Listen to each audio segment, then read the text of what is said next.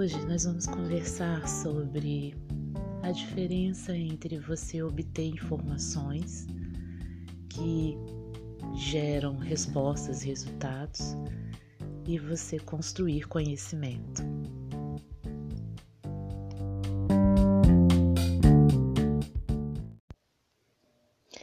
Assistindo a alguns vídeos do canal Universo Narrado do físico Felipe Ghisoli, eu me vi retida e quando dei por mim já tinha assistido numa única tarde uma média de 15 a 20 vídeos nos quais ele fala sobre física, matemática, ensino, porque ele também é professor, e sobre literatura, poesias de Manuel de Barros e crônicas de Fernando Sabino, além de outros universos.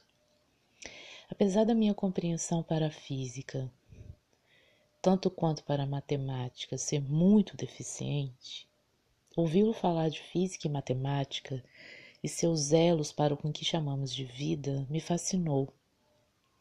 Isso não significa que irei empreender nessas matérias nos níveis que estudantes de física e matemática fazem mas que, ainda que eu tenha profundas limitações, de alguma forma Felipe tornou possível que eu pensasse o mundo, os fenômenos, considerando a física e a matemática de uma forma muito mais imaginativa e poética, o que me tornou mais simpática para ambas.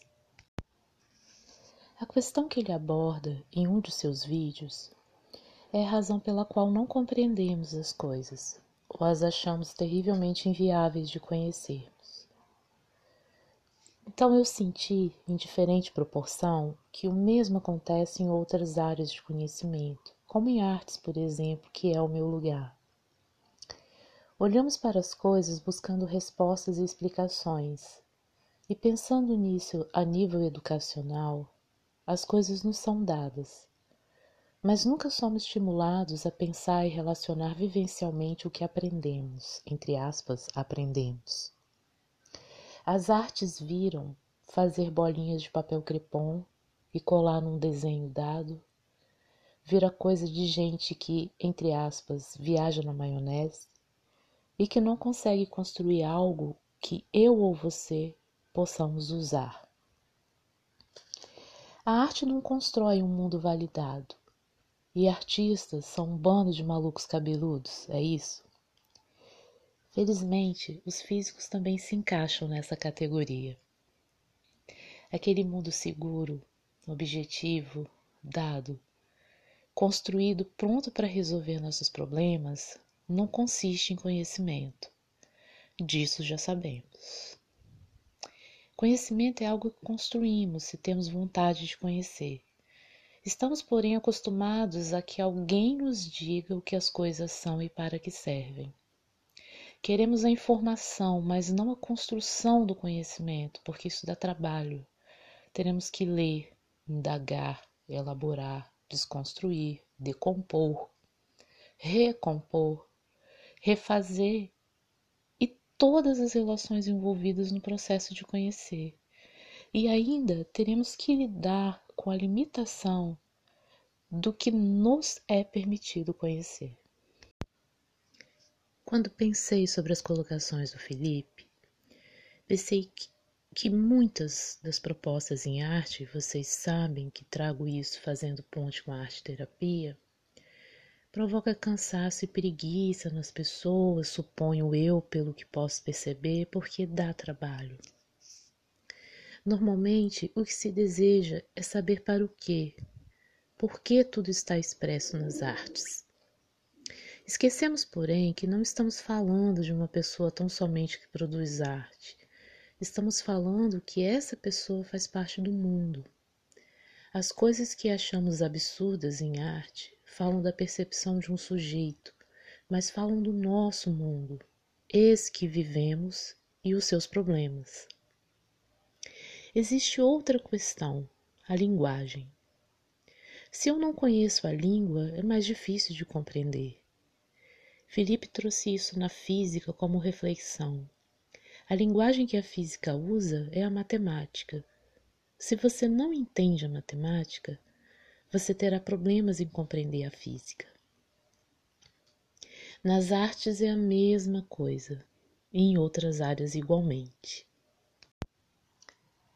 Se as artes geram apenas um produto de fruto subjetivo de uma pessoa que está só se expressando e isso é tudo, então essa visão nos, tra nos trará um empobrecimento das possibilidades de nos relacionarmos com esse universo. Essa mente permeável para conhecer é o X da questão.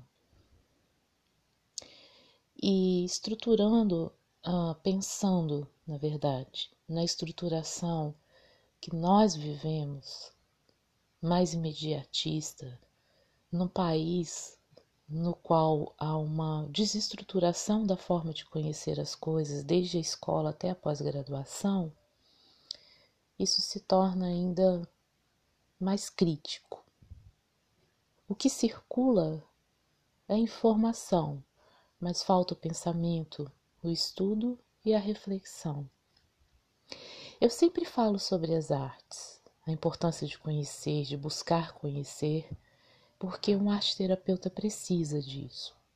Assim como eu precisei de buscar embasamento e estudo na psicologia analítica, que foi a abordagem que melhor se afinou a mim, porque minha prática também dependia dessa compreensão. Faz oito anos que estudo psicologia analítica formalmente o que significa dizer com condução de professores proficientes e com orientação. Desde 1990 que leio Jung sozinha. Mas de 1990 a 2013 eu conto como um tempo de esforço solitário e identificação espontânea para estudar Jung, que me ajudou certamente, mas não organizou de maneira sistemática o conhecimento. Meu grande salto foram mesmo esses oito anos posteriores.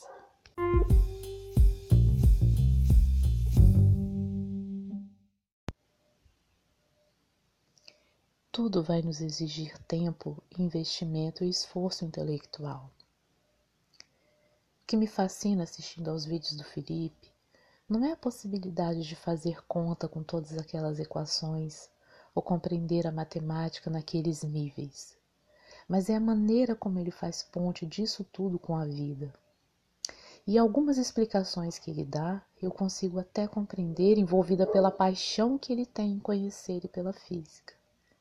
E como ele liga isso à literatura, à filosofia, aos aspectos vivenciais. Acho que me identifiquei com a paixão dele e percebi que tento fazer o mesmo movida pela paixão que tenho pelas artes e arte terapia a construção de algo que não vai só dar informações e respostas, mas possibilitar o conhecimento daquilo que precisa ser conhecido em artes, em linguagens, processos criativos, além dos mistérios para os quais não encontraremos explicação. De certa forma, eu tenho ranço da preguiça em conhecer, principalmente em quem trabalha justamente com o que deveria conhecer e estudar. Entenda, porém, que o caminho mais curto é o mais desejável para os dinamismos que vivemos. Com isso, ganhamos tempo e perdemos qualidade. Meu desejo é que as pessoas tenham algum compromisso em conhecer as artes enquanto arte-terapeutas, que isso possa enriquecer suas propostas e trabalhos e ampliem suas percepções, assim como a psicologia analítica e tantas outras coisas que me propus estudar ampliaram e continuam ampliando as minhas propostas. Essa energia do Felipe também me habita, foi isso que eu percebi. Eu aprendo com ele não só sobre o que posso compreender sobre física e matemática, mas sobre algo muito maior. Eu aprendo sobre essa paixão em buscar, conhecer e ampliar minhas percepções diante da vida. E para finalizar, eu cito os três motivos pelos quais você poderia conhecer ou estudar artes. Da mesma forma que ele citou no vídeo sobre os três motivos para estudar física ou matemática. Essa ideia, então, não é minha, do Felipe, mas eu achei uma ideia divertida e bacana para a gente pensar. Os três motivos seriam: primeiro, porque é bonito, Porque tem beleza nisso, tem beleza em conhecer artes, tem beleza em conhecer física. E esse é o motivo que mais nos abarca, concordamos. Né? é, Felipe concordou com isso e eu também concordo. Esse é o motivo mais sublime. Estuda porque é lindo, é bonito. Dois, porque você precisa de nota impressionar pessoas que vão te achar super inteligente. É porque você precisa, você precisa daquela nota boa, ou você precisa fazer com que as pessoas sintam apreço pelo que você conhece, você vai soar inteligente, né? É um motivo também. e o terceiro motivo, e o mais intrigante de todos, é porque não serve para nada.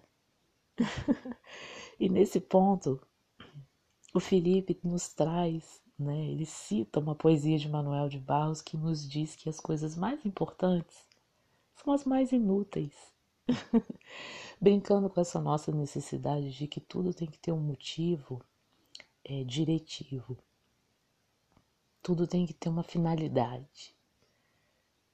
E aí, né, a gente pode pensar que todo conhecimento que a gente pode nutrir, toda essa mobilização interna, né, apaixonada pelo conhecimento, de trazer mais qualidade, mais vida para o que nós fazemos e não só um automatismo de repetição de conteúdos e sentidos que a gente quer é, agregar na nossa prática.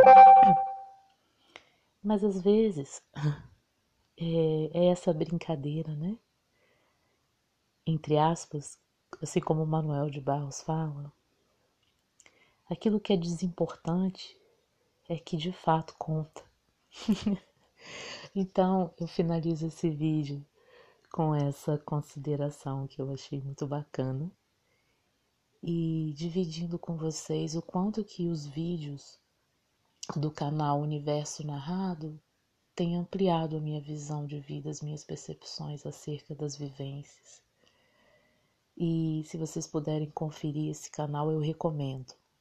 Existem muitas coisas que, que não são do nosso alcance, né, quando ele quando ele vai resolver equações né, de questões de prova do ITA, do Enem, mas a energia, a paixão do Felipe é mobilizadora.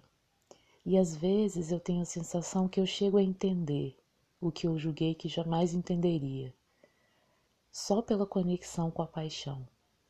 Porque um apaixonado conhece o outro, movidos pelo sentimento de que vale a pena, vale a pena dedicar tempo para gerar esse arcabouço, para olhar a vida através de muitas compreensões e sensibilidades que nós podemos construir em nós. Então é isso que eu queria dividir com vocês. Até a próxima!